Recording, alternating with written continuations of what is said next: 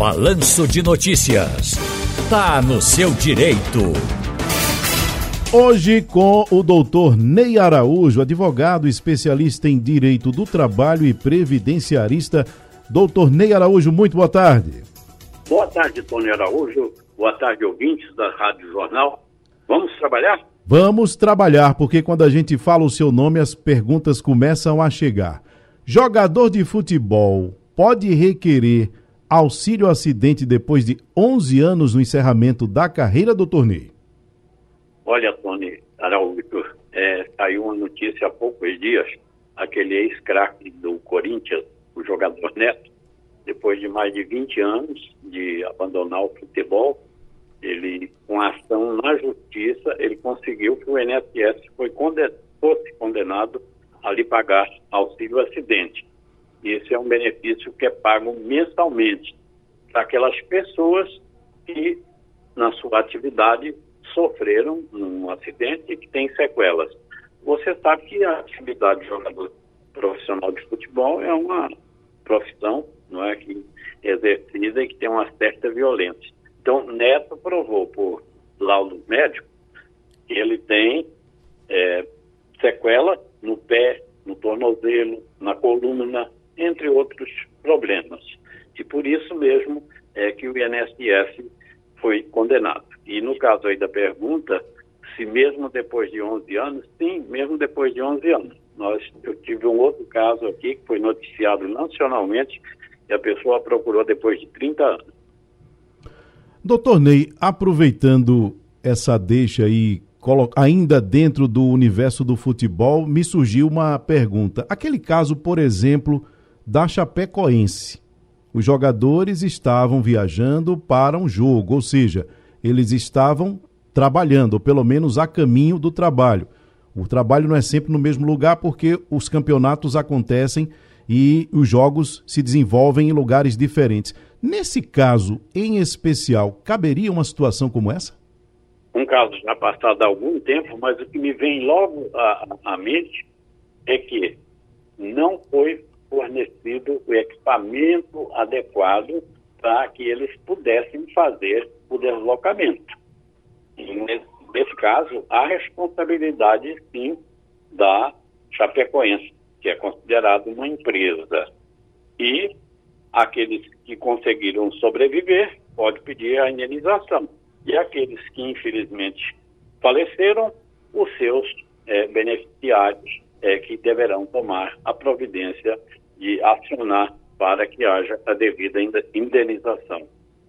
Bom, temos aqui uma outra questão. A pergunta é a seguinte: se me casar, vou perder o meu benefício da LOAS?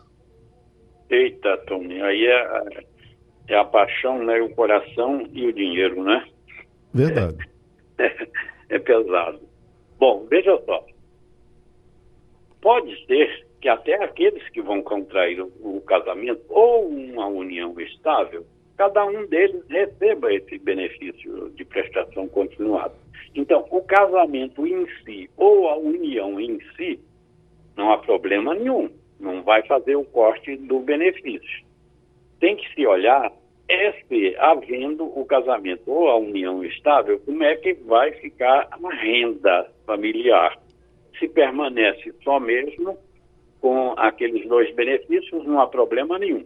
Não é? Agora, se tiver uma renda que acresça e que venha a ter um benefício ou um, uma renda por pessoa maior do que um quarto do salário mínimo, aí precisaria de uma justificativa muito forte, bem fundamentada, bem documentada, para que se conseguisse fazer a mantença desses dois benefícios. Uma outra questão, doutor Ney. Quero saber se as minhas duas companheiras terão direito à pensão por morte. Bem, se for pelo INSS, não, não, não haverá. Aliás, eu me lembro, é, nem pelo INSS, nem por outros regimes próprios deverá ter. Porque o Supremo Tribunal Federal já decidiu não é, que não há dois casamentos, porque aí você estaria cometendo um crime, é o crime da bigamia. Como também o equivalente à união estável. Então, vai ter que decidir, não é? Se não for administrativamente pelo INSS, vai ter que chegar à justiça para que se decida qual das duas terá direito à, à pensão.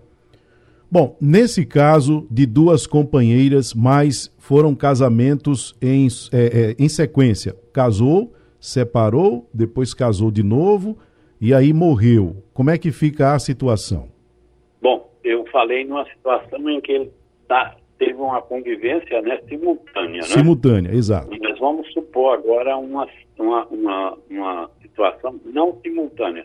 Por exemplo, ele teve uma companheira, separou-se dela, mas continua, ou mesmo até se casou, se divorciou, mas continua dando um apoio a ela, uma pensão, por exemplo. Então, se vir a casar novamente ou se contrair outra união estável, falecendo, aí sim, aí vai haver a divisão, porque a convivência não é, do casamento ou na união estável não foi é, simultânea, não foi no, no, mesmo instante, não, é? não foi vivido naquele mesmo tempo. A pessoa trans, doutor Ney, tem que contribuir por quanto tempo para se aposentar? Olha, você tem que ver as exigências do homem e da mulher, não é? Por exemplo, para se aposentar por idade, um homem com 65 anos, a mulher com 61 anos e meio este ano, ano que vem já 62 anos, é a exigência, e no mínimo 15 anos de contribuição. Se for por tempo de contribuição, a aposentadoria, então pelo menos 35 homens e 30 mulheres. Agora, as decisões, já tem algumas decisões que dizem o seguinte, que você deve ver a condição daquela pessoa naquele momento.